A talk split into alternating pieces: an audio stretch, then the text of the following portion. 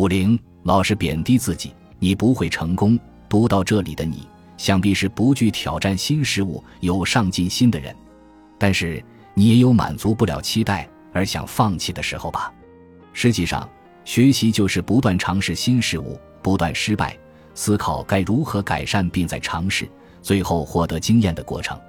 但是有人一次都不去挑战，嘴上常挂着“好难，不适合我”，只有你才做得到。你身边应该也有这种人吧？潜藏在这些话里的信息是认为自己没用，但大部分人却无意识地说着这些话，甚至陷入恶性循环中：挑战新事物失败，放弃；挑战新事物失败，放弃；挑战新事物。这种人可以做出成果吗？可能性很低。但是下面三个步骤可以帮助这种人摆脱恶性循环：一、留意自己的负面口头禅；二、尽量不说出来。三，将注意力转向成功经验。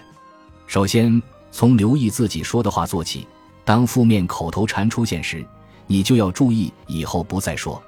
假如你察觉不到，那么就请别人帮自己留意，或者你们可以互相帮助，指出对方的负面口头禅。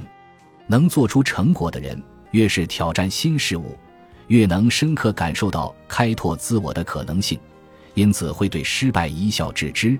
而在成功时，则充满激情地谈论自己的理想未来。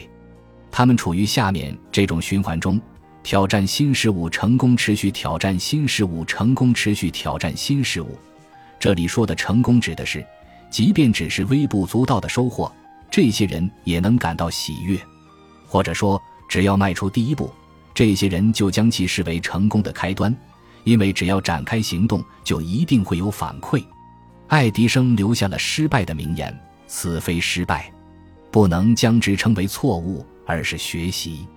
我从未失败，只是发现了一万个阻碍前行的方法，同时也留下了成功的秘诀。放弃是我们最大的弱点，迈向成功最稳当扎实的方法，永远都是再试一次。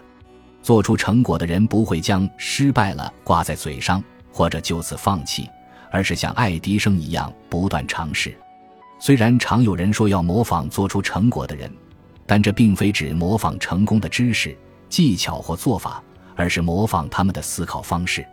即使撰写出来的自我介绍没有得到热烈回响，也希望你们能持续尝试。本集播放完毕，感谢您的收听，喜欢请订阅加关注，主页有更多精彩内容。